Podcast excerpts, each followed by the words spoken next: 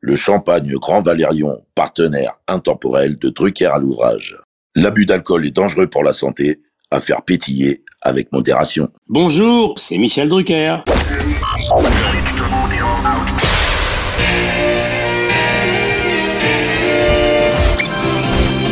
Bonsoir, l'orchestre de Star, placé sous la direction de Monsieur Jean-Claude Petit.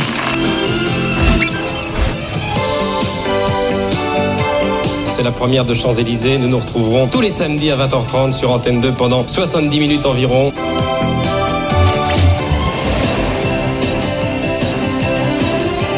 Mylène Farmer.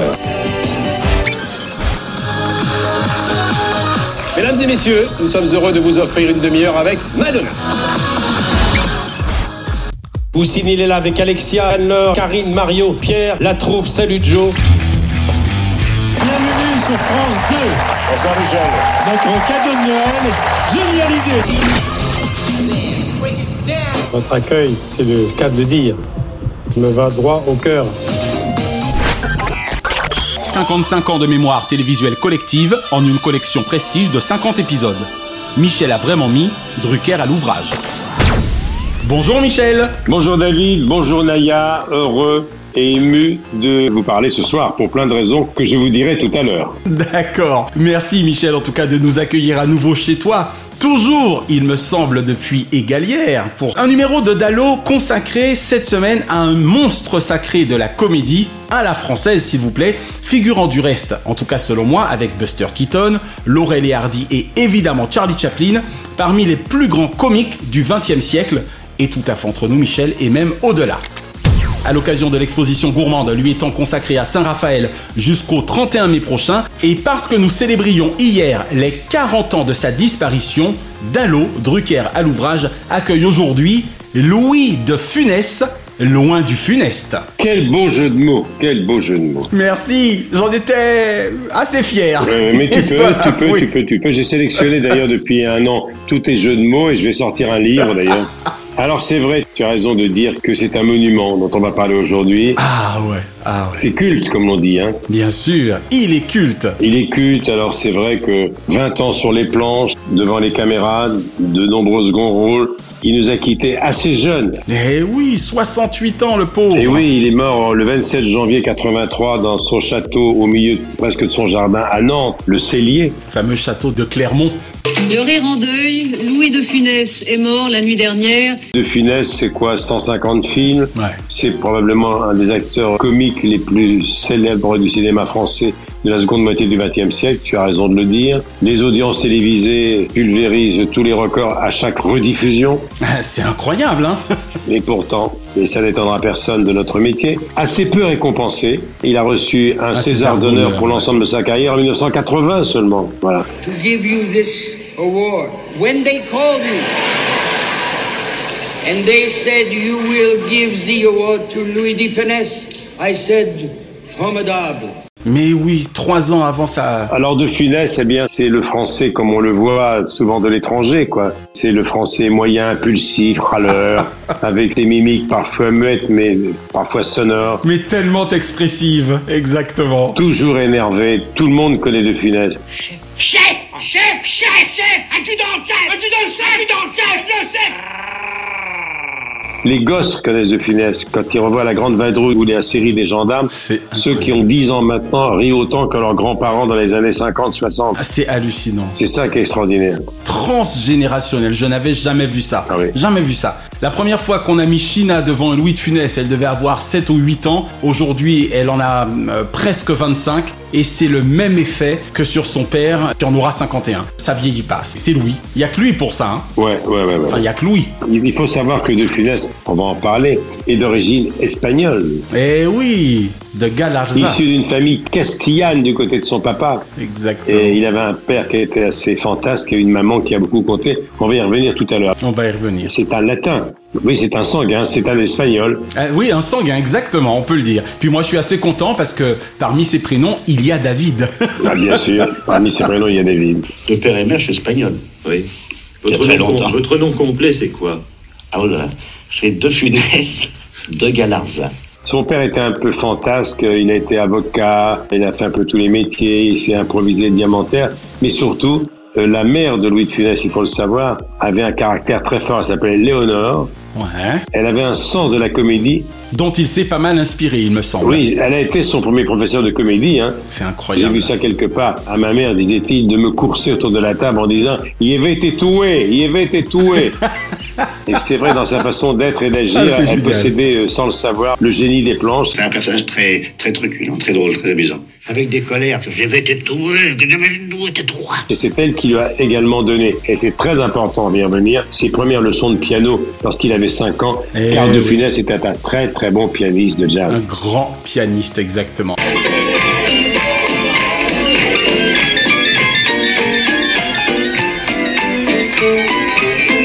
Il me semble d'ailleurs que vous avez en commun géographiquement tout le quartier, on va dire, Pigalle-Clichy, à une époque où tu y vivais, à une époque où il y travaillait, où il cachetonnait. C'est le mot, il cachetenait, il a ramé de Funès, il a ramé, il faisait trois cabarets par soir, il m'avait raconté un jour pour gagner sa vie. Il jouait. Alors il jouait pas du piano debout, mais Oui, et puis voilà. c'était pas un détail pour lui hein, que de cachetonner le pauvre. Voilà, il faisait trois ou quatre cabarets dans la nuit, il rentrait épuisé à 6 heures du matin, Il court après le cachet et joue dans plusieurs établissements au cours de la même nuit. il montait dans la petite chambre où il vivait déjà avec Jeanne, son épouse, il ramenait quelques sous, et là, au moment où il s'endormait, il y avait le menuisier qui avait son atelier au-dessous qui commençait sa journée. On se croirait dans une scène de la Et zizanie. C'était ça, la ville de Funès, c'était ça. Il a réussi très tard, très très tard. Ouais, ouais, bah 50 ans. Oui, bien sûr, parce que avant tous les grands succès qu'on connaît et sur lesquels on va revenir, il y en a eu des petits rôles, des seconds Bien rôles, des sûr, apparitions. bien sûr. Il y en a eu des petites panouilles, comme l'on dit, pour gagner sa vie. Eh ouais, ce qu'on appelle ici des séries Z. Et ça l'est. on comprend d'ailleurs que à un âge qui n'était pas du tout un âge avancé, son cœur est lâché, hein, parce que qu'est-ce qu'il a bu se dépenser Bien sûr. Et puis on oublie une chose, c'est vrai qu'un film avec Louis, c'est un peu un métronome. Tous les films de Jean Giraud ou de Gérard Houry sur 1h30, tel un bon Weber. Mais on oublie que cette continuité qui avait l'air tellement fluide, c'était autant de prises que nous, spectateurs et téléspectateurs, ne voyions pas. Donc bonjour les prises pour le cœur. Oui, et puis surtout, on a oublié l'acteur de théâtre. Et oui, également, beaucoup de planches, voilà. Au théâtre, on a oublié Oscar, on- c'est extraordinaire ce qu'il a fait au théâtre. Oscar, et oui, on va en parler tout à l'heure. Ça marche toujours là, avec la grande roue, là, c'est bien Florence Mais taisez-vous, bon Dieu, ma femme est dans la pièce à côté, quoi Et là, il rentrait chez lui exsangue. Quand il jouait au théâtre, il rentrait le soir, il restait couché jusqu'au lendemain. À 16h, il repartait qu'à 16h, il restait allongé. Et Sa femme lui amenait un plateau repas, il passait la journée à récupérer et il repartait au théâtre. Tu vois. Et Oscar, pour toutes les pièces qu'il a jouées, c'était des comédies de boulevard qui n'étaient pas de tout repos. hein. Ah, Oh que non. Vous avez fini la chambre Tout de même, monsieur. Oui, ça c'est une chambre, c'est toujours fini. Entendez Ça me fait toujours pour la défaire une fois qu'elle est faite. Bon, je vous dispense de vos réflexions profondes et saugrenues. Voilà une pile de bras, vous la montrez à la lingerie. Tu vois, hein, il n'y a que Louis pour justifier cela. On n'a même pas encore commencé la série de questions qu'on en est déjà à 10 minutes à parler de lui. Juste avant de commencer officiellement, si je puis dire, et lié d'ailleurs au théâtre dont tu viens de parler, dis-moi que tu as cette chance que moi je regretterai toujours d'avoir pu le voir sur scène également. Oui, je l'ai vu dans Oscar au théâtre, c'était prodigieux. Quel bonheur, j'imagine. C'était prodigieux. Mais moi, je l'ai connu, évidemment, je l'ai reçu. Mais surtout, il faut savoir une chose que peu de gens savent. Là encore, je dois ça à Dany. C'est Dany qui m'a présenté Louis de Funès. Parce que Dany avait tourné avec Louis de Funès. Eh oui, exact, tout à fait. Elle a tourné un film qui est sorti deux fois. Que je me suis d'ailleurs toujours promis de voir, hein, effectivement. Mais allez, continuez Sinon, je crie Enfin, elle est dingue ou quoi Attention Bon. Pardon. Mais je veux la beauté, moi Je veux la beauté, moi Et Non, il a eu deux titres, et dont le dernier, c'est Un drôle de caïd de Jacques Poitrenaud en 64. Et, et donc, c'est comme ça qu'il a connu Dany, et c'est comme ça que j'ai connu lui, qui est venu dîner un soir à la maison, et j'étais très impressionné. Ah, je veux bien le croire. C'est là où j'ai vu qu'il n'avait pas oublié ses souvenirs avec Dany, qui était une rigolote au cinéma, qui était une actrice de comédie telle qu'il les aimait beaucoup. Eh oui. C'était dans les années 64. On était loin, loin évidemment des grands classiques. On était loin de la plus des grandeurs, de l'aile ou la cuisse, de Rabbi Jacob, de la zizanie ou de la grande vadrouille évidemment. Exactement. Mais il n'empêche, il y en a eu des films, et ce dès 64. Quelle ironie, hein, 64, ses grands débuts, il mesurait, on le rappelle, 1m64. Comme quoi, tant de génies concentrés, finalement, je vais pas dire peu de centimètres parce que ça serait désobligeant pour ceux qui mesurent 1m64, mais en tout cas, c'est vrai que pour un homme, ce n'est pas, on va dire, une taille moyenne classique. Voilà, on dira ça comme ça. D'ailleurs, il avait une constitution assez fragile, hein, c'était un malingre. Eh oui, il était malingre, hein, le pauvre. 1m64-65, il pesait 55 kilos. Il faut savoir que son père avait été emporté par la tuberculose et qu'il avait une fragilité au niveau pulmonaire, lui de Funès. Hein. Eh ben, ça ne se sera jamais vu, hein, vraiment. Oui, c'est pas étonnant qu'il ait eu des problèmes cardiaques à la fin de sa vie, alors qu'il était encore très très jeune. Exactement. Redis, il a pas de chantage. Oui, c'est exact. Et c'est vrai que De Funès, c'est une pile électrique. On se demandait comment il faisait pour dépenser une telle À énergie. quoi il fonctionnait, c'est clair. Drucker à l'ouvrage. Alors Michel, si tu le veux bien, tiens, revenons-en à cette fameuse année 1964, car votre popularité à Louis de Funès et toi n'aurait-elle démarré concomitamment, je sais que tu me taquines souvent sur mon trouble obsessionnel compulsif à propos des dates, entre Sport Dimanche pour toi et Le Gendarme de Saint-Tropez pour lui, 1964. Ouais, ouais. C'est là d'ailleurs où je l'ai vraiment rencontré parce que la série des gendarmes, j'y suis allé une ou deux fois. Et c'est vrai que Ouais. 64, bah oui, c'est l'année de mes débuts, c'est l'année des Jeux Olympiques de Tokyo. Les représentants français ont obtenu 13 médailles à Tokyo. Je pense que vous êtes satisfait du résultat. Eh bien, je suis très satisfait. Et c'est l'année où Louis de Funès se prend son envol. Après avoir tourné pas mal de films, mais pas comme tête d'affiche, il va prendre son envol. C'est les années Les Gendarmes de Saint-Tropez, c'est Pouic Pouic. Pouic Pouic juste après, voilà. C'est l'heure de l'apéritif. Alors, dès qu'Antoine redescend, on l'opère. J'ai un plan. De quelques hectares de forêt vierge, nous le savons. Non, un plan d'attaque. C'est déjà le Cornio qui arrive, c'est la trilogie Fantomas. D'André Hunebelle, exactement. André Hunebelle, et puis on va arriver avec le grand restaurant. Et au-delà de cette porte, c'est la salle. Et dans la salle, il faut servir. Et servir, c'est sourire. Et le sourire, c'est notre pourboire. Et puis ils vont arriver très très vite, la grande vadrouille en 66, et puis la suite, on va y revenir tout à l'heure. Et c'est vrai que 64, c'est une année importante pour lui et pour moi, si j'ose dire. Exactement, voilà. Bon, bah tu me fais plaisir, parce que pour une fois, tu ne me taquines donc pas quant à ma remarque concernant cette concomitance. Ben non, je l'ai fait hors antenne, J'ai mais vu je l'ai juste. fait avant qu'on commence. Je vais pas le faire deux fois. Merci, je t'en sais gré. Alors Michel, te rappelles-tu l'une des premières fois où tu accueillis justement Louis de Funès dans tes émissions Je suppose d'ailleurs que c'était probablement lié aux gendarmes de Saint-Tropez. Oui, oui, oui, oui, oui. Il était venu d'ailleurs en tenue avec Galabru. Il était venu en tenue de gendarme. Dans les Ouais. rendez-vous du dimanche, c'était très drôle. Il y avait l'éternelle Claude Jansac, qui était son épouse de cinéma. Eh ouais, Madame de Funès à l'écran. C'est le sixième gendarme. C'est une institution. Monsieur Louis de Funès et les gendarmes. Il faut savoir que la série Les Gendarmes était un carton incroyable, mais incroyable. Ah ouais, tu... Très grande popularité. C'est le gendarme de Saint-Tropez qui lui offre son premier triomphe, et par loyauté, le comédien restera toute sa carrière fidèle à cet escadron de bras cassés. Tu parlais du musée de Louis de Funès euh, Saint-Raphaël, mais il y a également un musée de la gendarmerie à Saint-Tropez. Eh Dans- oui. Dans l'ancienne gendarmerie d'ailleurs. En question, exactement. Alors c'est vrai que la série des gendarmes, c'est là où je l'ai rencontré. Je suis allé sur les tournages déjà. C'était considérable, considérable la série des gendarmes. Ah oui, il y en a eu six, hein Il y a eu six films, six films de la série des gendarmes de 64 à 82, avec toujours Jean Giraud. Il faut quand même savoir que Jean Giraud a joué un rôle considérable, presque aussi important que Gérard Rouvry ou Georges Lautner. hein. Bien sûr, bien sûr. Jean Giraud, il a tourné, tourné, tourné beaucoup avec lui. hein. On peut considérer effectivement qu'ils ont constitué un duo gagnant parce qu'effectivement entre donc la série des gendarmes puis comme je le disais des films comme Pouic Pouic, il y en a eu pas mal. Hein. Euh, Joe, c'est un cinéaste qui a compté dans la carrière cinématographique de Louis Bah oui, et c'est qui vrai. finalement lui a toujours fait confiance. Je trouve que c'est d'ailleurs un gars pas assez reconnu, Jean Giraud, à mon sens. Et il a fait la soupe aux choux, Jean Giraud. Eh oui, eh oui. Bon, c'est pas sa meilleure œuvre, Mais dans la soupe aux choux avec Jacques Villeray, il y avait des moments qui étaient des moments d'anthologie. Hein. c'est clair. Tiens, ça, c'est de la soupe aux choux. De la vraie, faite avec mes choux à moi. Une variété de printemps, le bacalan actif. Donc effectivement, dans ton cas, c'était les rendez-vous du dimanche pour ce qui est de votre première rencontre, on va dire cathodique, officielle. Et puis, ma vraie rencontre avec Louis, qui est une rencontre inoubliable, c'est quand il est venu dîner à la maison. Alors là, c'était un enchantement pour moi. Alors, ils s'étaient retrouvailles avec Danny, ils ont évoqué leurs souvenirs. Et c'est vrai que la première chose qu'il m'avait dit, Michel, comment ça se fait J'espère que c'est pas à cause de vous que Danny a arrêté ce métier. S'il avait su. Qu'avait-il pris ce soir-là, Michel L'aile ou la cuisse Euh, alors ça, je crois qu'il y avait du poisson. Ah d'accord, bon, voilà qui règle le problème donc. Il y avait du poisson, mais l'enchaînement était bien, c'est pas mal, c'est bien. Bon, très bien. À, moins qu'il qu'il y ait eu la au soupe au chou. Peut-être, je sais pas. Là, tu me fais plaisir. Le souvenir que j'ai de Louis de Funès, que ce soit dans Ouais. les coulisses de mes émissions, il est venu parce qu'il est venu avec Camille Girardot un jour pour la Zizanie également.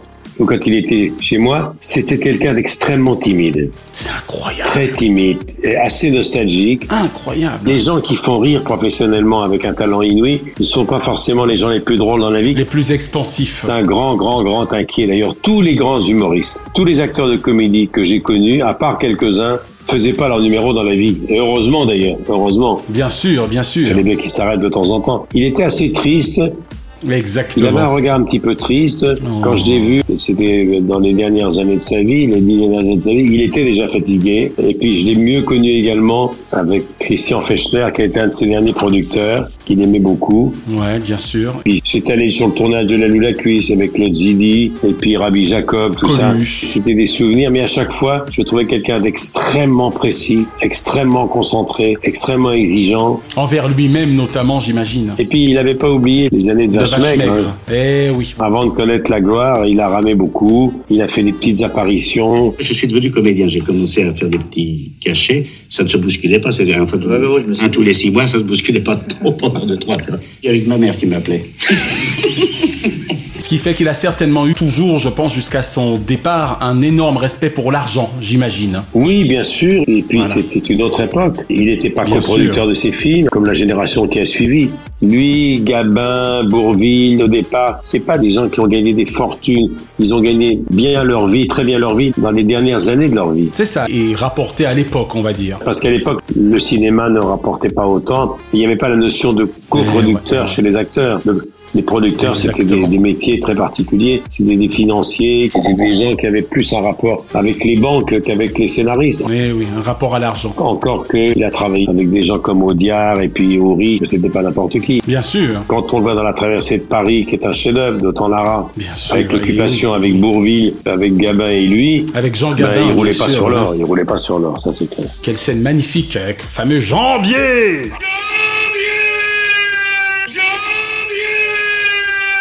Ouais, mais pour revenir à mes souvenirs personnels, j'ai le souvenir d'un petit homme discret, assez triste, parfois fatigué, qui avait beaucoup, beaucoup, beaucoup donné, parce que quand la gloire est arrivée, quand la grande vadrouille est arrivée, dans les années 60-66, Vous leur verrez la petite vie du guignol. hein? Vous foutez pas d'air, parce que vous allez avoir affaire à moi, hein la folie des grandeurs 71, Il en manque une. Vous êtes sort Tout à fait sort. Ah, ben ça alors Regardez sous le lit. Rabbi Jacob 73, Ça alors C'était Fares C'était Faran. L'aile ou la cuisse, Ouais, Il avait déjà tourné plus de 100 films, j'imagine. la soupe au chou 81, tout ça c'est déjà en fin de parcours. Il a déjà entre 55 et 65 ans. hein. Bien sûr. C'est pour ça que moi je dis que sa carrière finalement n'aura duré, à mon sens, que 18 ans, techniquement. Oui, c'est court, court. Mais oui. Et mais cela n'a pas empêché de tourner entre 150 et 200 films, mais la plupart du temps, dans les deux tiers de cette filmographie, il y a des tout petits rôles, il y a des apparitions. Exactement. Autre point commun, Michel, l'esprit de famille, si je puis dire, puisque Stéphanie Jarre, pour tout et décor, ça c'est donc dans ton cas, et pour Louis de Funès, six films, pas moins de six films, avec son fils Olivier, que tu dois bien connaître. Surtout que vous avez en commun la passion du vol. Oui, qui a été un commandant de bord. Son propre fils Olivier, que les Français voient en six films, passer de l'adolescent au jeune homme, puis à l'homme jeune. Mon fils, Gérard Mason. Alors moi, le souvenir que j'ai de sa famille, Jeanne évidemment, qui est de la famille des Maupassant, son épouse, qui a joué un rôle considérable à ses côtés, On parle bien en plus de sa seconde épouse, hein, j'imagine. Voilà, sa seconde épouse. Et puis surtout, c'est le commandant de bord que j'ai connu parce qu'il y avait un fils qui était commandant de bord. Voilà, c'est ça, Olivier. Olivier a fait quelques apparitions dans les films de son papa quand il était tout jeune, qui n'a pas duré très longtemps parce qu'il est devenu ensuite un brillant commandant de bord, qu'il a été très très longtemps. J'avais volé un jour avec lui et bien entendu on avait parlé de son papa. Olivier, je me souviens l'avoir vu dans un film de Serge Corbert qui était sur un arbre perché. Voilà. Ouais, qui est d'ailleurs le seul de Funès que je n'aime pas, étrangement. Ouais. Ah, Hein, qu'est-ce que vous foutez là Allez, sortez Oh, Mais attendez, laissez-moi me remettre de mes émotions Vous avez voulu m'écraser tout à l'heure Et il a dû apparaître dans un ou deux fantomas. Voilà, notamment Se déchaîne, tu as raison. Bon, et dites donc les enfants, c'est très joli de jouer les alibis, mais je ne vis pas que d'amour et d'ouvrage. Quand est-ce qu'on va dîner Et puis dans un film de Molinaro, qui devait être Hibernatus. Entre autres, on peut en citer quelques-uns. Entre autres, voilà. Puis on peut rajouter, par exemple, le grand restaurant, pour ne citer que ça, et évidemment, les grandes vacances. Mais sinon, donc, le souvenir que tu conserves de lui sera plus rapporté, donc, à sa profession d'ancien commandant de bord. Oui, parce que j'ai fait un ou deux voyages avec lui pour les États-Unis ou le Canada, je crois. Et Monsieur. j'étais très heureux quand j'ai D'accord. entendu l'hôtesse en disant c'est les commandants de Funès qui est aux commandes ce soir. Évidemment, j'ai demandé à l'hôtesse si je pouvais aller en cabine. Eh oui. Les rares émissions, les quelques émissions que j'ai fait avec lui de Funès, Olivier était passé nous voir. Et puis il y avait également une petite nièce à lui dont j'ai oublié le prénom et j'ai présenté une émission de Michel Arnaud avec elle. Elle était très douée. Elle s'appelait De Funès, j'ai oublié son prénom. Allons bon. Qui était une des nièces de Louis de Funès. D'accord. Eh ben, comme quoi. Elle a co-présenté avec moi une émission de Michel Arnaud. J'ai oublié son prénom, mais tu vas la retrouver. C'était une de finesse. Cela dit, sa famille était très importante pour lui. tout comme peut l'être la tienne autour de toi. Drucker à l'ouvrage. Alors, toi qui eus même l'occasion d'interviewer, tu en parlais tantôt, le génie comique dans sa propriété de Clermont, Jeanne se montrait-elle parfois jalouse, avec des guillemets bien sûr, de Madame de Funès Claude Ginsac Oh, je crois pas. Je crois pas. D'accord. Je crois que Claude Jansac convenait très bien à Jeanne. Eh oui, car on peut considérer qu'elle avait peut-être même choisi, si ça se trouve. en tout cas, elle avait dû donner son avis. C'est vrai que Claude Jansac aimait beaucoup Jeanne et vice-versa. Et c'est vrai que pour les Français, pendant des années, la madame de finesse était Claude Jansac. Détendez-vous. À 18 ans, une jeune fille peut aller faire des courses sans chaperon. D'ailleurs, elle est rentrée à 6 heures. Mais oui, je sais, ma biche, ça je sais. Enfin, c'est hallucinant, sept fois quand même, sept fois Ah, ouais, ah oui, c'est considérable. On ne pouvait pas imaginer un film de De Funès avec une autre femme que Claude Jansac. Sylvie Quoi Est-ce qu'on s'est embrassé tout à l'heure Euh, on s'est embrassé tout à l'heure, mais on peut recommencer si tu veux. C'était une trouvaille. hein. Bien sûr. Bon alors, elle n'a pas toujours été à son avantage intellectuel, mais c'est sans doute pour ça que ça marchait. Et elle a quand même réussi à éclipser des actrices, si je puis dire, telles, tu en parlais à l'instant, Annie Girardot pour La Zizanie, ou encore Lamaillan pour Pouic Pouic. On a presque en souvenir uniquement que Claude Ginsac. C'est hallucinant. Ouais, c'est vrai. Cela dit, le souvenir que j'ai d'Annie Girardot dans la Zizanie, je me demande si Jeanne n'était pas un petit peu jalouse d'Annie Girardot. Un petit peu, un petit peu. Allons bon. un petit peu, mais c'est un lointain souvenir. Où je m'en vais Je quitte cette maison Bernadette, ma chérie, je t'achèterai un potager géant dans l'Ardèche. Voilà. D'accord. Mais je me souviens, j'étais allé sur le tournage de Claude Zilli, et c'était un couple formidable. hein. Eh oui, ah non, c'était fabuleux. Il faut savoir que la Zizanie, ça a marqué, marqué mais avec beaucoup les Français. hein. C'était En 78. Oui. Et Claude Zilli a été un grand, grand metteur en scène. Grand cinéaste. Il l'a engagé dans l'aile ou la cuisse, faut le savoir. hein. Exactement. Au départ, ça devait être Pierre Richard, et puis au dernier moment, il l'a pas senti, et c'est Coluche qui a pris la place. Ah ok d'accord. Quand tu as dit c'était Pierre Richard, j'ai cru que tu voulais dire pour le leading role. Dans l'aile ou la cuisse, au départ, c'était Pierre Richard, Donc en fait, Louis a toujours été prévu. Le fils de Louis de Funès devait être Pierre Richard, d'accord. et à l'arrivée, c'était Coluche. Bah tu vois, on ne le saura jamais, mais qu'est-ce que Coluche s'en est bien sorti, hein De Funès a adoré Coluche, qui lui rendait bien, ils avaient tous les deux une force comique, et c'est vrai que euh, on aurait aimé les retrouver d'ailleurs, mais l'aile ou la cuisse a eu beaucoup de succès. Hein. Bien sûr. Tu avais commencé à me dire quelque chose euh, Non, je... oui, mais j'ai pas. euh, c'est pas- finalement, il y a pas. Avec ce fameux tricatel. Oui, et Claude Zilli a marqué le cinéma français. Il a fait des films Et incroyables, pour cause. incroyables. Et quand on pense qu'il avait commencé par la série Les Charlots, C'est incroyable, hein, qui est loin d'être euh, parmi ma filmographie préférée, oui, mais ça a marqué, même si j'aimais beaucoup les Charlots. mais ça a marqué le cinéma français car Exactement. ça a traîné des millions et des millions de spectateurs. Ah oui, oui, bien sûr, comme un peu la série de la 7ème compagnie. Il y a comme ça des histoires cinématographiques qui m'ont marqué, dans le sens où je les ai tous vues, mais c'est pas des chefs-d'œuvre. Bon, mais en même temps, ça fait partie de notre patrimoine. Non seulement ça, mais c'est grâce aux recettes de ces films qu'on a pu financer les films d'auteur. Il faudra jamais l'oublier, ça. Euh, voilà, il est bon de le signaler, exactement. Alors, on parlait de Zidi à l'instant. Bah, si tu le veux bien, on va rester un peu avec les cinéastes. Giraud, Jean Giraud, Gérard Houry, évidemment, André Hunebelle, Édouard Molinaro, Claude Zidi, pour ne citer que, bien sûr. Il fut souvent dirigé par les mêmes réalisateurs. C'est vrai. Avait-il besoin de se sentir, pour le coup, rassuré, si je puis dire Oui, quand il se sentait bien, comme c'était un grand, grand anxieux, il aimait bien euh, re- retrouver euh, quelqu'un qui le connaissait bien, d'où la série des gendarmes avec, avec Giraud. Avec Giraud. Je suis muté dans le bar avec un galon de plus. Maréchal des logis-chefs. sans parler de Pouic Pouic. La trilogie Fantomas avec André Hunebelle, il se sentait bien avec André Hunebelle. Ouais. Et puis Edouard Molinaro, il avait fait la version cinéma d'Oscar. D'Oscar, bien sûr. Oscar, 60 millions de bijoux 60 millions de liquides disparus Et tout ça par ta faute Regardez ce qu'elle a l'air bête, celle-là, elle est comme ça. Yeah. il a retrouvé Molinaro, grand metteur en scène, dans Hibernatus, faut quand même le savoir. Ah Absolument. Deux énormes succès, quoi. Et bien entendu, évidemment, euh, l'incontournable Gérard Roury. Alors, je me permets un petit aparté parce que je crois que ça plaira à nos auditeurs qui, il me semble, sont plutôt fans aussi de cette grande série que sont les Feux de l'amour. Pour autant que je me souvienne, Michel, tu me corriges si je dis une erreur, mais il me semble que l'autre héros d'Hibernatus était incarné par Hervé Bellon, qui jouait donc le rôle de ce beau garçon n'est rien autre que la voix française de Victor Newman dans Les Feux de l'amour. Ah. Ça, c'est pour l'anecdote. c'est marrant, non Non, mais c'est bien, et c'est une voix que les Français connaissent bien. Eh ben voilà, c'est pour ça que je me permets de le signaler, parce que ça fait plus de 45 ans quand même qu'il a la voix de Victor Newman dans Les Feux de Qui l'amour. n'a rien à voir avec Paul Newman. hein. Bon. Exact. Tout à Les fait. feux de l'amour ont embrasé les foyers français pendant un demi-siècle. Eh ouais, déjà, Tout le monde se exactement. souvient des feux de l'amour. Sauf que tu les as battus puisque ils sont arrivés sur les écrans américains en 73 et qu'on rappelle que le Drucker il est là comme de Funès d'ailleurs depuis 64 et toc. Encore une coïncidence euh, diamandienne. Merci monsieur. Voilà. Allez, on va maintenant parler des acteurs complices de De Funès après avoir parlé des réalisateurs. Bourville, évidemment, André Bourville, Yves Montand, Jean Marais, Michel Galabru, Bernard Blier, s'il vous plaît, entre autres. Moi, j'adore Jo, pour ne citer que ça. En dépit de son statut, Michel, ne peut-on dire de Louis de Funès, les ragots nonobstant, qu'il aura toujours été généreux avec ses partenaires à l'écran Non, mais c'était pas facile pour Gérard Roubry parce que avoir sur l'écran euh, à plusieurs reprises euh, Bourville et De Funès, c'était quelque chose d'assez extraordinaire. On a dit beaucoup de choses sur le duo De Funès-Bourville, mais je pense qu'ils étaient parfaitement complémentaires. Bourville était un amour d'acteur, d'une gentillesse, d'une disponibilité.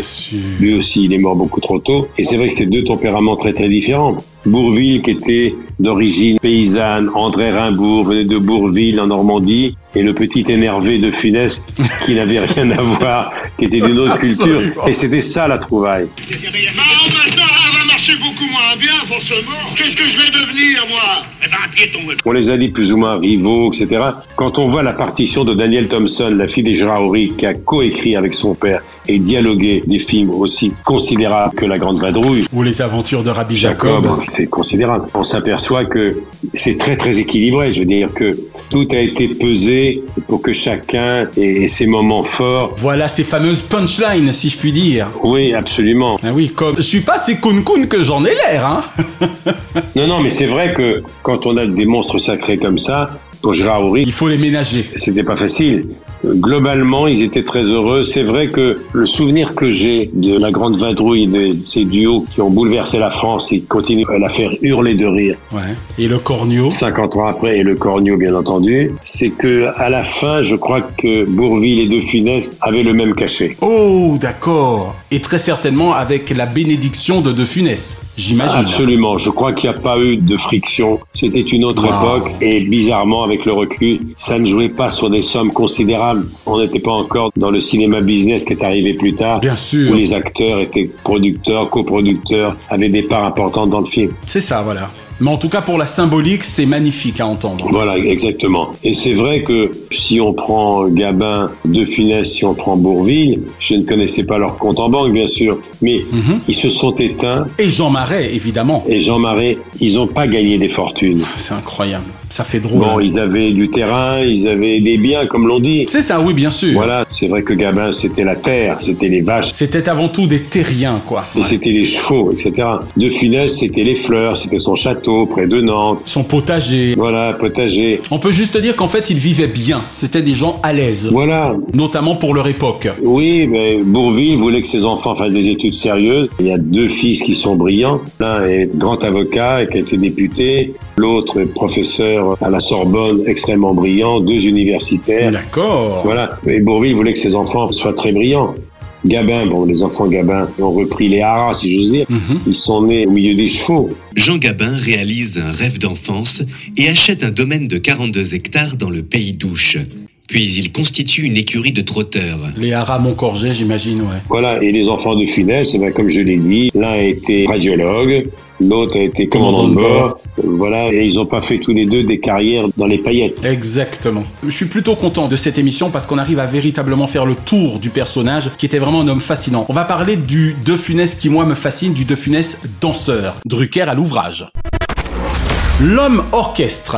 Le grand restaurant et évidemment les aventures de Rabbi Jacob. Louis de Funès Michel n'aurait-il pu gagner haut la main le danse avec les stars de son époque Ah, je sais pas, mais en tout cas, il était espagnol. Hein. Et Il avait le rythme. Hein. Je sais pas s'il dansait bien les claquettes. Silence Ravi Jacob Elle va danser Et moi, j'ai assisté au tournage de Ravi Jacob, très bien caricaturé sur la scène des Césars par Valérie Lemercier. Ouais, absolument. C'était un, un monument de la télévision. Alors c'était une surprise totale. Elle avait, elle avait vraiment fait ça euh, complètement en cachette. euh, en étant, d'ailleurs, je, je l'ai su après, parce qu'évidemment on en a parlé après, euh, paniqué à l'idée que justement euh, le, le- le secret soit dévoilé. Eh bien, dans les aventures de Rabbi Jacob, j'ai assisté au tournage justement avec les scènes de danse. Cette scène, oh là là. C'était formidable. Ah C'est incroyable la chance que tu as eue. oui. Admettons sincèrement, Michel, que c'était véritablement un grand danseur, au sens propre du terme. Oui, c'était l'homme orchestre et puis. Mais oui. C'est dans la grande vadrouille qui dirige l'orchestre. Absolument.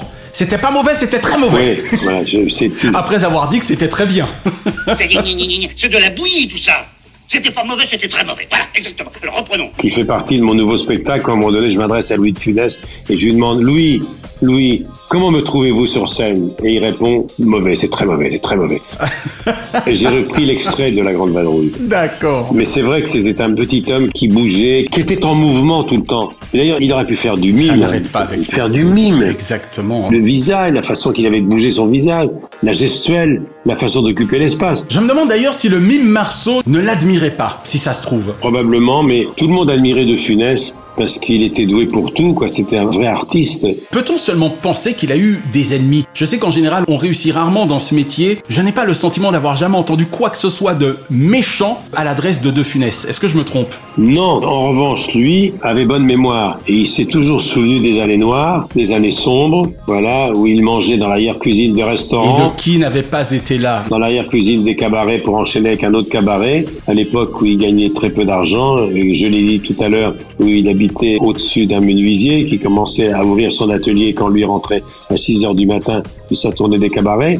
Mais je sais qu'il se souvenait des années de vache maigre. D'accord. Il se souvenait, et tous ceux qui ont ramé et qui sont devenus des stars, et Dieu sait s'ils sont devenus une star, ont quand même gardé, non pas une rancune, mais quand même gardé dans un petit coin de leur mémoire Hmm. les années où ils cachetonnaient, oui, considéré comme un petit pianiste de jazz, un petit pianiste de bar, qui faisait des petits rôles. Et alors évidemment, on s'en souvient. Et comme disait Coluche, il avait sans doute les noms. Oui, absolument, il se souvenait de tout. Mais c'est propre à tous les artistes qui sont devenus célèbres. On n'oublie jamais les années où on rame, les années où on cachetonne. Et à l'époque, ben, on roulait pas sur l'or. Et, et finalement, la célébrité, avec ce que ça comporte, et l'aisance, et l'argent, tout ça, c'est arrivé très tard. C'était comment chez lui, le domaine de Clermont C'était sobre Le jardin et les fleurs.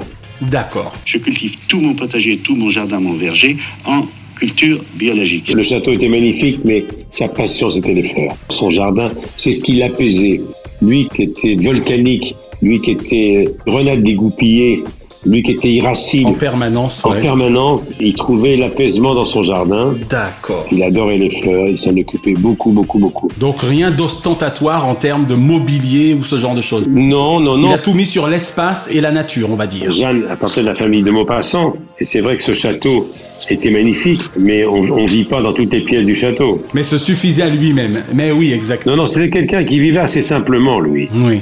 Parce qu'il savait qu'un sou était un sou. C'est ça, voilà. Il savait d'où il venait et j'irais même jusqu'à dire d'où il revenait. Voilà, absolument. Et il n'aimait pas se faire avoir parce qu'il s'était fait avoir beaucoup. Eh oui. Il avait couru le cacheton quoi, pendant des années, des Eh années. oui. Les années qui ont suivi ont vu des acteurs qui avaient une fortune à 20 ans, 30 ans, 40 ans. Exactement. De Funès, comme Bourville d'ailleurs, c'est pas du tout des carrières à la Delon, des carrières à la Lino Ventura ou des carrières à, la, Belmondo. c'est autre chose. exactement. C'était plutôt la génération de Poiret, Serrault, Maillan, les cabarets, quoi. Et il a certainement ça en commun d'ailleurs avec l'autre grand, à mes yeux, encore une fois, du génie comique, Charlie Chaplin, qui lui encore est avec Louis de Funès, à mon sens, le plus grand comique au monde, et tous deux ne seront pas morts milliardaires ou millionnaires. Non, mais il y a une filiation, c'est vrai. Et puis Louis de Funès, c'est un enfant des Branquignoles, de Robert Derry. hein. Bien sûr, Derry, exactement, avec la troupe des Branquignoles. L'école des Branquignoles, Robert Derry, Colette Brosset, ils ont tous appris leur métier là. Eh Et, c'est vrai que c'était un humour déjà avant-gardiste. Et il avait un petit rôle Bien dans toute sûr. cette bande là, Louis. D'ailleurs, quand tu parles des Branquignoles, ça me fait évidemment penser aux petits baigneurs, forcément. Petit baigneur, évidemment. Alors Michel, ne t'aura-t-il personnellement confié un jour, lors de l'une de vos interviews, avoir parfois eu quelques, je mets là encore des guillemets, préjugés au cours de son existence que les aventures de Rabbi Jacob auront atténué Car il me semble me souvenir de cette interview. J'en ai pas été le témoin. D'accord. D'autant que Rabbi Jacob, c'était un tel succès qu'on a sans doute oublié ça. Alors ça doit être dans une autre interview. Oui, il me semble, mais... Il expliquait qu'il n'avait pas toujours été compréhensif vis-à-vis d'autrui, dans la différence. Tu as une meilleure mémoire que moi. Je n'ai pas souvenir de ça. D'accord. Et ça m'a fait beaucoup de bien à moi parce que je ne veux pas me confesser, mais enfin, j'avais des bonnes petites idées aussi antilles. hein. Comme je dis à Gérard Horry, ça m'a décrassé l'âme. En revanche, quand je pense à Rabbi Jacob, je pense à la scène avec Henri Guibé. Forcément. Comment Salomon, vous êtes juif Oui, mon, mon, mon cousin est rabbin, mais il n'est pas juif. Il- Écoutez Salomon, je vous Il garde l'a quand quand même. Tout ça fait rien, je vous garde quand même. Ce qui fait que le succès de Rabbi Jacob a dû complètement balayer, évidemment, voilà, cette période un peu floue. Les fameux préjugés dont je parlais. Sans compter cette réplique culte dans ce même film. hein. Mais dites-moi, Salomon, Slimane, Slimane, Salomon, vous seriez pas un peu cousins par hasard de façon lointaine C'est magnifique quand même. Ouais, ouais, absolument. Rabbi Jacob, c'est un chef-d'œuvre de Gérard Horry, hein, attention. Il fallait le faire quand même. hein. Ah oui, non, vraiment. Et je pense que dans 100 ans, nos descendants en riront encore. Et ça, le mérite en revient aussi, je l'ai déjà cité tout à l'heure, à, À Ah, Daniel, Daniel Thompson, Thompson, bien sûr. la fille de Gérard Horry, Ah, mais moi, je suis fou d'elle. qui était scénariste, dialoguiste, co-auteur des grands, grands films de son père. C'est une grande réalisatrice et à côté de ça, comment ne pas être amoureux de celle qui a autant fait les scénarii de Rabbi Jacob ou du Cornio que le scénario de la Boum Bien sûr. Avec Sophie Marceau. Voilà. Donc moi, je lui suis acquis à vie à Daniel Thompson. Voilà. Comme tu dis souvent, Daniel, si tu nous entends, je vous aime. Oui. Alors parmi mes scènes cultes, Michel, on va un petit peu maintenant comparer euh, ce que toi et moi on a préféré dans l'ensemble de la belle filmographie, la riche filmographie de Louis de Funès. Hormis la choré, la chorégraphie de Rabbi Jacob dont tu parlais à l'instant, figure notamment la folie gestuelle dans Oscar, que tu as eu la chance de voir sur scène également, le soufflé aux pommes de terre hitlérien du grand restaurant, bien sûr, Und? Muskatnuss! Muskatnuss, Herr Müller! et la réparation de la Cadillac dans Le Cornio. Qu'en est-il de ton côté, Michel Je voudrais comme ça, brûle Des pour point, scènes. que tu me parles des quelques scènes ouais, qui ont pu particulièrement te marquer et te toucher. Ah ben c'est l'accident de la Rolls et de la deux chevaux. L'ouverture du Cornio, bien sûr. J'ai assisté au tournage et c'était Rémi Julienne. Mais qu'est-ce qui va devenir Bourville après cet accident, Michel Eh ben, il va devenir un piéton. Et, et ben, ce qui est voilà. extraordinaire, c'est quand la Rolls heurte la deux chevaux, qui se disloque en quelques secondes, on retrouve Bourville dans cet amas de ferraille debout avec le volant et qui dit cette phrase merveilleuse, elle va marcher beaucoup moins bien. Ça va marcher beaucoup moins bien, forcément. C'est une scène extraordinaire parce que j'ai assisté au tournage et c'est Rémi Julien, le roi de la cascade, qui a doublé dans les James Bond. Regretté, bien et sûr. qui a doublé beaucoup de films, qui a assisté Jean-Paul toutes ces cascades. Mais c'est lui qui était allongé dans la deux chevaux car il fallait inventer un système où dès que la Rolls de De Funès qui touchait la deux chevaux, évidemment, c'était David contre Goliath et il ne restait plus rien que la deux chevaux. Cette scène, il fallait pas la rater, sinon il fallait refaire une autre deux chevaux. Donc elle a été répétée au millimètre, ils n'ont fait qu'une prise. D'accord, donc tu nous confirmes officiellement aujourd'hui, en ce 40e anniversaire de sa disparition plus un jour, que cette scène n'aura jamais été tournée qu'une fois. Ils ont fait qu'une prise. C'est incroyable. Et tout avait été répété Incroyable. au millimètre, etc.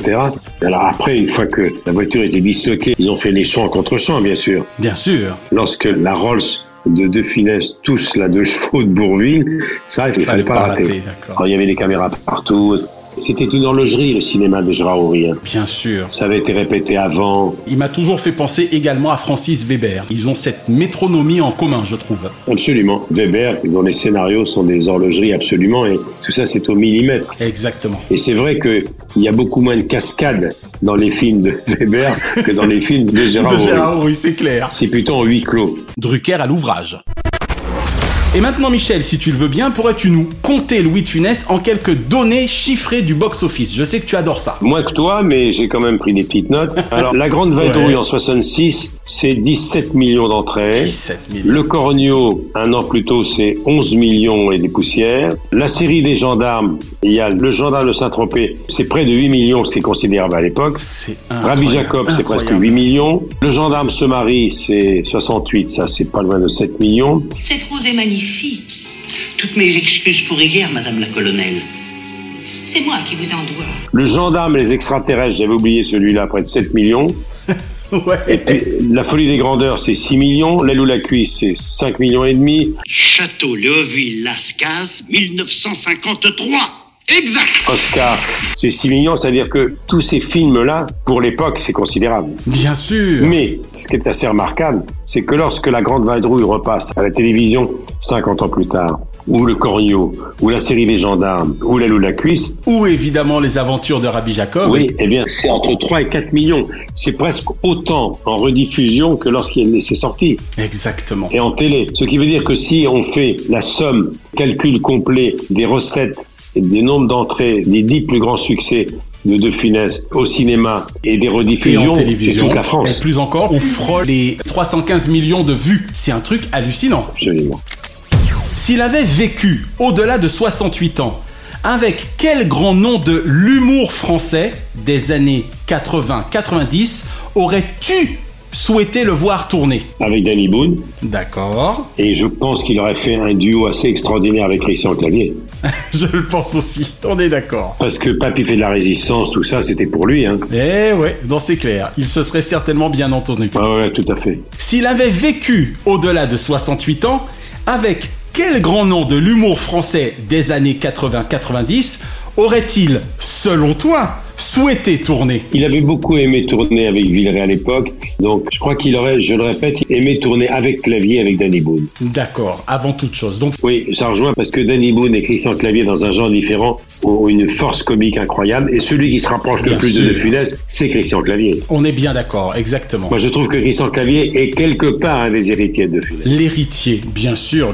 Et si on devait un peu pousser les frontières, je suis à peu près certain qu'il se serait pas mal bien entendu avec l'ami Benoît Poulvorde. Je pense. Oui, oui, sûrement. La folie de Poulvard lui aurait beaucoup plu, absolument. Exactement. Poulvard, ça a été très très bien, mais il y a une nouvelle génération très très drôle qui aurait rêvé de tourner avec De Funès parce que il a accompagné deux ou trois générations d'acteurs. Tous les acteurs actuels, et surtout ceux qui font de la comédie, ont été biberonnés par le cinéma de De Funès. Et peut-on rappeler combien, Michel, nous savons toi et moi, hein, combien il est difficile de faire rire. C'est certainement l'art le plus difficile au monde. Il ne faut surtout pas ce qu'on appelle jouer comique. Ça, c'est un grand secret que je donnerai à des élèves. Il faut, pas- faut jouer sincère, de- presque de la tragédie. C'est plus facile de jouer Tchekhov hein, ou Mère Courage. Ah oui, ça c'est clair, on est d'accord. De Funès me disait un jour faire rire, c'est très très difficile, ça a l'air simple et oh, comment que c'est difficile. Et il m'a dit un jour une chose très drôle avant que j'oublie. Il m'a dit il y a une profession que j'aurais jamais pu faire. Quand on dînait un soir à la maison, je lui ai dit Louis, quel est le métier que vous n'aurez jamais pu faire Il me dit il y a un métier que je n'aurais jamais pu faire, jamais. Parce que pour ça, il faut avoir la vocation, ou à moins d'être très pervers, c'est être critique de cinéma. Je pense à Huissier. Je ne connais pas quelqu'un qui, quand il était jeune, disait plus tard, moi je serai critique. Eh oui, c'est vrai. A fortiori, quand tu vois comment tu peux démolir la carrière d'un film. Et, et très souvent, quand je rencontre des critiques, j'ai envie toujours de leur demander mais qu'est-ce qui vous a pris de faire ce métier Et dans sa tête, il me disait faut-il qu'ils aient tout raté pour qu'ils choisissent critique C'est vrai que c'est quand même assez particulier. Ben oui, dans le critique. Et c'est pour ça que moi qui ai fait ça pendant 30 ans pour le groupe R100 en presse écrite, j'ai toujours renoncé à ce mot de critique. Je préférais vraiment dire que je partageais en toute humilité mon opinion. Et c'est la raison pour laquelle également je n'ai jamais pu dire qu'un film était nul. Je ne pouvais que dire que je ne l'avais pas aimé. C'est tellement subjectif. Et moi, il y a plein, plein de films qui sont considérés comme des nanas et objectivement que je peux revoir tout le temps, tout le temps. S'il y a une scène avec De Funès, s'il y a une scène avec Poiré et Serrault, j'achète tout de suite, même si c'est un navet. Exactement. Il y a des seconds rôles qui me font hurler de rire, hurler de rire. C'est clair. Les scènes silencieuses. Et De Funès n'a pas toujours été épargné par la critique. Je connais beaucoup de critiques qui ne sont plus là, comme Chapier. euh, Truffaut. François Truffaut était critique. Et François Truffaut m'a dit un D'accord. jour, Ah j'ai fait du rangement l'autre jour quand je suis retombé sur mes critiques à l'époque de la Nouvelle Vague. Comment j'ai pu écrire ça Comment j'ai pu être aussi sévère alors que maintenant, Ah, Eh c'est ouais. maintenant que je suis passé de l'autre côté, je tremble avec de la sortie de À mes films en l'idée. disant Eh qu'on oui. ne me fasse pas tailler en pièces par la critique. Eh oui. Non, c'est pas évident. hein. Non, c'est dit. Drucker à l'ouvrage. Alors Michel, à l'instar de Philippe Bouvard, dans L'aile ou la cuisse évidemment, aurais-tu aimé avoir eu le temps de tourner avec Louis de Funès J'aurais été trop intimidé. Ah ouais Ou alors dans mon rôle, dans, dans le rôle de l'intervieweur. Oh d'accord, ok. dans le rôle de l'intervieweur, mais c'est vrai que tourner avec De Funès, pour un comédien spécialisé de la comédie, se trouver devant une telle horlogerie, quel stress ça a dû être. Ah ouais. Quel que stress Et c'était. il s'en était bien sorti, hein, Bouvard, hein, avec tous les coups sont permis. Son émission dans L'aile ou la cuisse. Oui, absolument. Il a écrit un film, Bouvard, je me souviens. D'accord. Il était scénariste au début, je crois même que Dany avait tourné un film au départ dont le scénario était de Philippe Bouvard. Il a même écrit une pièce de théâtre, Double Foyer, qui était très très drôle. Mais donc sinon tu aurais sans doute, selon toi, eu peur. Alors évidemment, te connaissant, tu aurais relevé le défi. Ça dépend quel rôle. D'accord. Quand on a vu Galabru, Franchement, quand on a vu Christian Marin, Christian Marin, bien sûr. quand on les a vus, Jean Lefebvre. euh, ils m'ont tellement fait rire. Venantino Venantini. Oui, dans quel rôle j'aurais pu... euh, Moi, je vais te dire dans quel film je t'aurais vu. Dans mon film préféré, Pouic Pouic, à la place de Guilbeault, le vendeur de voitures. Celui dont tombe amoureuse Mireille Darc. Peut-être, faudrait que je revoie le film, tiens. Mais oui, parce que il devient le faux mari, en tout cas au départ du film, de Mireille Darc pour pouvoir contrer Guy Tréjean, qui joue le rôle donc de ce milliardaire un peu trop affairé à l'endroit de la fille de Léonard Monestier, euh, qui est donc incarné par Mireille Darc. J'y mettrai tout le temps qu'il faudra, Pat, mais vous m'épouserez. Et pour le coup, tu aurais très bien pu jouer ce jeune vendeur de voitures qui avait certainement à peine la trentaine. Mais je suis essayeur de garage vandal, mademoiselle. Pensez bien qu'avant de vous lâcher sur les routes avec un engin pareil, quelques conseils vous sont indispensables. Je rappelle qu'en 64, tu avais 22 ans. Puis, puis qui était tourné en 63, c'est Jean Giraud, évidemment, qui était aux commandes. Absolument. Voilà, donc tu aurais pu jouer le vendeur de voitures. Peut-être, mais j'aurais aimé avoir un petit rôle dans la série des gendarmes quand même. Ah oui, nudiste j'aurais voulu jouer un abruti sur une plage de nudistes en tenue de gendarme. Je demande un volontaire pour se mettre tout nu au milieu des nudistes. Ah, tu m'étonnes encore que si t'avais joué dans Les Gendarmes, t'aurais très bien pu pour le coup être dans la bande des jeunes de Patrice Laffont, par exemple. Par exemple, par exemple. Ben voilà, attends, on t'a trouvé un rôle.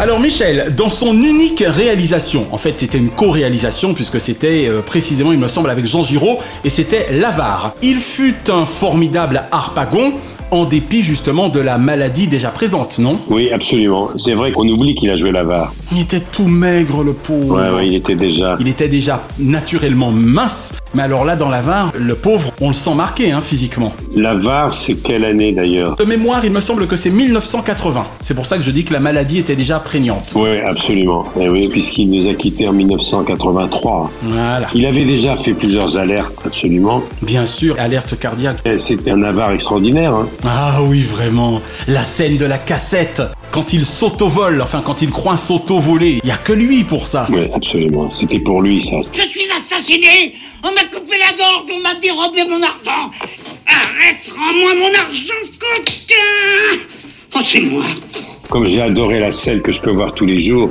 la scène de où il compte les, les- les louis d'or dans La folie des grandeurs. La folie des grandeurs, il en manque une. Il a les yeux fermés, il plonge la main. Et il caresse, au nain, voilà, et- il caresse. Et il termine en disant Il en manque une. Vous en êtes sort Vous avez Ah, Tout à fait Tout à sort. fait tort. Ça, c'est un chef-d'œuvre, ça. Il en manque une. Vous êtes sort Tout à fait sort. Ah, ben ça alors C'est bien de rappeler que l'avare, c'est aussi de finesse. C'est du Molière quand même, rappelons-le. Hein. La carrière au théâtre, c'est une carrière extrêmement importante et on a tendance à l'oublier. C'est vrai qu'avec le recul, plus je parle de lui ce soir, et puis les images te reviennent. Te reviennent, et c'est vrai que la traversée de Paris, d'autant la rage, je peux voir ça tous les jours, absolument. Et aussi, ah, les belles vacances. Ah, les belles vacances, exactement. Là encore, c'était les branquignoles, il me semble. Oui, absolument, c'est les années 50, 55. Il a interprété pas mal de chansons sur scène, à l'écran et sur disque. hein. Ah ouais Oui, oui, absolument. Il chantait Ferme tes yeux, mon bébé, ça c'était dans Le Petit Baigneur. Ferme tes yeux, mon bébé, mon baigneur. Exact, exact. Il y avait également en 62 Pour toi, dans mes godasses, c'est défendu comme la douane, la grosse valse de Robert Derry, musique de Gérard Calvi, il y avait Grosso, Modo, Pierre Tornade, Jacques Legras. Ça c'était des comédiens Oh là là. qui ont bien connu euh, de finesse. Comme on n'en fait plus, bien sûr. Absolument. Et puis il a fait beaucoup de choses. hein. Il a enregistré des fables, des pièces de théâtre, des histoires pour enfants. Quel homme prolifique. Les Aristochats. Il y a une discographie de Louis de Funès qu'on a tendance à oublier. D'accord, bah écoute, je vais me pencher là-dessus. On arrive presque au terme de cette émission, Michel, et puisqu'on est en train de se faire plaisir en se rappelant quelques scènes cultes, j'ai envie que tu me parles, évidemment, là, on revient dans les aventures de Rabbi Jacob, car je suis persuadé que, comme moi, tu adores cette scène, certes silencieuse, mais tellement jouissive. Tu te souviens quand il provoque les flics à moto, les motards à la station d'essence pour se faire arrêter, pour échapper à celui qu'il croit encore être un terroriste, en l'occurrence Fares. Est-ce que tu te souviens des mimiques des grimaces qu'il adresse aux deux flics pour pouvoir les obliger à venir jusqu'à la voiture. Oui, et on se demande comment il arrivait à faire ça avec son visage. Comment il utilisait Mais c'est ce visage. incroyable Littéralement élastique Non mais élastique, tous les imitateurs qui tirent sur leur nez en imitant De Funès, tous les imitateurs imitent De Funès, car pour un imitateur c'est le rêve De Funès, c'est leur rêve. Bien sûr Sébastien imitait très très bien De Funès, il adorait De Funès. C'est vrai, ma biche C'est d'ailleurs l'un de mes de l'autre côté du miroir préféré, euh, celui où Louis de Funès reçoit Claude Jansac. Oui, oui, absolument, c'est une vraie création. Bonjour ma biche. Ah, comme ça me fait plaisir de vous revoir. Pas tant que moi. Mais c'est vrai que lorsque je vois euh, passer De Funès, je vois passer évidemment Gabin, Bourville, Jean Marais, bien sûr, Galabru. On a parlé de Guy Tréjean, grand acteur, Claude Rich. Bien sûr Dans les deux sens du terme, parce que Guy Tréjean devait bien mesurer son mètre 85 ou 90 pour l'époque, il me semble. C'était imposant. Et c'est vrai que c'était un tout petit homme. Mais oui C'était un petit bonhomme, c'est ça qui est très touchant. Quand il nous a quittés, il était amaigri, le visage émacié, Tu te rends compte et la tristesse qu'il avait dans son regard se sentait parce que Mais oui, son regard... il a terminé sa vie tout simplement épuisé. Épuisé. Mais ouais, tout Tant simplement. d'énergie dépensée. Tant d'énergie. Une carrière courte au niveau du succès, mais très longue par rapport au petit métier. Et ce qu'il y a de bien au moins, c'est que dans son cas, personne ne pourra jamais dire tout ça pour ça, pour reprendre un titre de Lelouch, car au moins, ça n'aura vraiment pas été tant d'énergie dépensée pour rien. Preuve en est, 40 ans après sa mort, rien que d'évoquer ces scènes, on a presque envie, toi et moi, de se mettre devant un bond de funès. Ne le crois-tu Et Je le trouvais très très émouvant. Très très très émouvant. Bien sûr. Et de temps en temps, quand je range des photos, souvenirs de l'époque où Dany tournait beaucoup, l'autre jour je suis tombé sur des photos de, D'un drôle de caïd. de Caïd avec Poète Renault, avec Dany et De Funès. C'est étonnant de les voir. Il avait encore beaucoup de choses à nous prouver. 68 ans, c'est extraordinairement jeune. C'est jeune, mais Très, évidemment, très jeune. évidemment. Quand tu vois les carrières comme Anthony Hopkins, pour ne citer que lui et tout, bien sûr. Mais Bouquet, Michel Bouquet qui vient de s'éteindre, il avait Bouquet, bien 90 ans. sûr. Mais il s'est beaucoup épuisé, mais il a beaucoup donné. Puis, je le répète, je l'ai dit au début de notre entretien, c'est quelqu'un qui a passé des nuits à gagner sa vie, à courir le cachet de cabaret en cabaret, rentrant chez lui à 6 heures du matin, pianiste de jazz. Il a brûlé la chandelle par les deux bouts, malheureusement. Voilà, et puis entre deux pauses, il avait raconté un jour que dans les cabarets où il était pianiste euh, qu'on entend de loin, pianiste de jazz, avec un fond sonore, pendant sa pause, il allait en cuisine manger entre les deux battants qui séparaient la cuisine du restaurant. Et entre les deux battants et les va-et-vient des serveurs, il y avait le petit de funeste pianiste qui terminait une seule et souvent c'était pas la sienne. Mon Dieu, c'est... Waouh Et ça, ça use beaucoup. Ça vous use un homme. Ma gorge se noue, mais bon. Entre Gabin, Bourville, Marais, Galabru, Guy Tréjean, Bernard Blier, Claude Rich, avec lequel de ses partenaires l'auras-tu trouvé le plus efficace, si je puis dire Bah, je l'ai trouvé évidemment formidable avec Bourville, ça va de soi. Et puis Bourville, évidemment, c'est une grande aventure, une aventure merveilleuse de jouer avec Bourville. Mais je le répète, Gabin, Bourville, lui, dans la traversée de Paris d'Otan-Lara, reste pour moi un chef-d'œuvre. Ah, c'est particulier, c'est beau, hein Paris sous l'occupation, avec le marché noir, c'est un film formidable. Et en plus, c'est une petite parenthèse, C'est Gabin qui avait imposé Bourville. D'accord. Le, le pari du marché noir, dans une époque terrible où tout était risqué, et la course au jambon et, et- et au marché noir a été tellement bien restituée par Autant Exactement. Et on rappelle qu'ils s'étaient retrouvés ensuite tous les deux avec le tatoué. Drucker à l'ouvrage.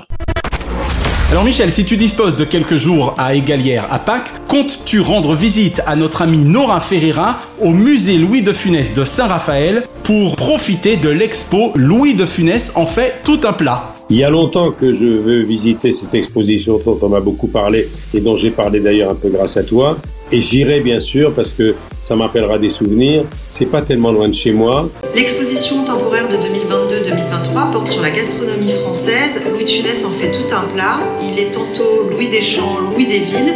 De petites vadrouilles en grandes vacances, il nous convie à sa table et nous invite à déambuler dans le musée à la redécouverte de notre patrimoine culinaire. Tous ceux qui sont allés visiter ce De Funès de Saint-Raphaël, si j'ose dire, en gardent un souvenir formidable.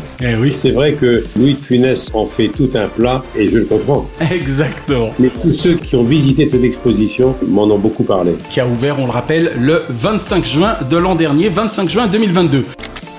Dernière question, Michel, on y est, et si tu me l'autorises, je paraphraserai l'un des poèmes préférés de mon auteur Victor Hugo, Ultima Werba, qui disait, en substance, hein, et s'il n'en reste qu'un, ce sera celui-là. Je l'ai un peu paraphrasé. Quelle demeure ton Louis de Funès favori de tous les temps On va s'arrêter à favori parce que de tous les temps, c'est pas possible de tous les temps. Le souvenir le plus fort que j'ai, c'est quand même le de finesse de la Grande Vadrouille. Toutes les scènes me font rire. Incontestablement pour toi, avec Tifortou et Touforti. Quand l'officier allemand ronfle dans le lit, c'est irrésistible. C'est clair. Lorsqu'il est sur les épaules de Bourville avec un casque trop grand. Lorsqu'il lui pique ses chaussures. Ses chaussures, bien sûr. Tout est drôle. Et puis cette scène émouvante où il lui sauve la vie, hein, également, et où il y a un long silence avant le fameux merci. Oui, absolument. Et la Grande Vadrouille, c'est magnifique. Parce que l'occupation allemande, il fallait en faire une comédie. hein. Bien sûr. Et comme ils ont réussi à dédramatiser tout ça, et ça, le mérite en revient à De Funès et à Bourville. Le De Funès, quand même, de la folie des grandeurs, avec son bonnet de nuit et montant, c'est quand même extraordinaire. Oui, dans sa lustre. Les riches, c'est fait pour être riches, et les pauvres pour être pauvres. C'est normal. Les pauvres, c'est fait pour être très pauvres et les riches, très riches. Et alors, ça se passe en Espagne, la folie des grandeurs. Et avec le striptease d'Alice Sapri. Oh, Alice Sapri, bien sûr. Mi amor, mi tesoro, mi ombre. Et montant qui était extraordinaire. hein. Et le lâcher de cheveux. Et, et c'est pas montant qui doit avoir le rôle, c'était Bourville. C'était Bourville, exactement, s'il ne nous avait laissé préalablement. Bon, donc finalement, ton cœur oscille quand même un peu entre la grande vadrouille et euh, la folie des grandeurs. Oui, ouais, absolument. La preuve, c'est qu'à chaque fois qu'il y a une rediffusion, je ris presque autant que la première fois. Et voilà, tout est dit. J'ai dû voir la grande vadrouille en projection quand elle est sortie, 10 fois, 20 fois en rediffusion, la folie des grandeurs, idem. Tu veux que je te dise, Michel Je crois qu'en ce 40e anniversaire de sa disparition, plus un jour, nous aurons fait plaisir à des millions de fans. Je pense et je pense à vous, cher Louis. Et vous avez raison, Louis. Qu'est-ce qu'il faut avoir dans la tête pour rêver d'être critique de cinéma, vous qui avez souvent souffert des critiques Merci, Michel, pour ces nouvelles et émouvantes télévisions. Enfin, encore qu'aujourd'hui, c'était surtout des ciné-visions. À la semaine prochaine À la semaine prochaine, Naya, à la semaine prochaine, David. Merci, messieurs, c'était très bien. C'était très bien. Chronozone, le temps immédiat. Merci d'avoir savouré Drucker à l'ouvrage avec le champagne Grand Valérion, ou lorsque l'excellence salue l'expérience. L'abus d'alcool est dangereux pour la santé, à faire pétiller avec modération. La semaine prochaine, dans Drucker à l'ouvrage, s'ignorait Montant, couple 2 légendes.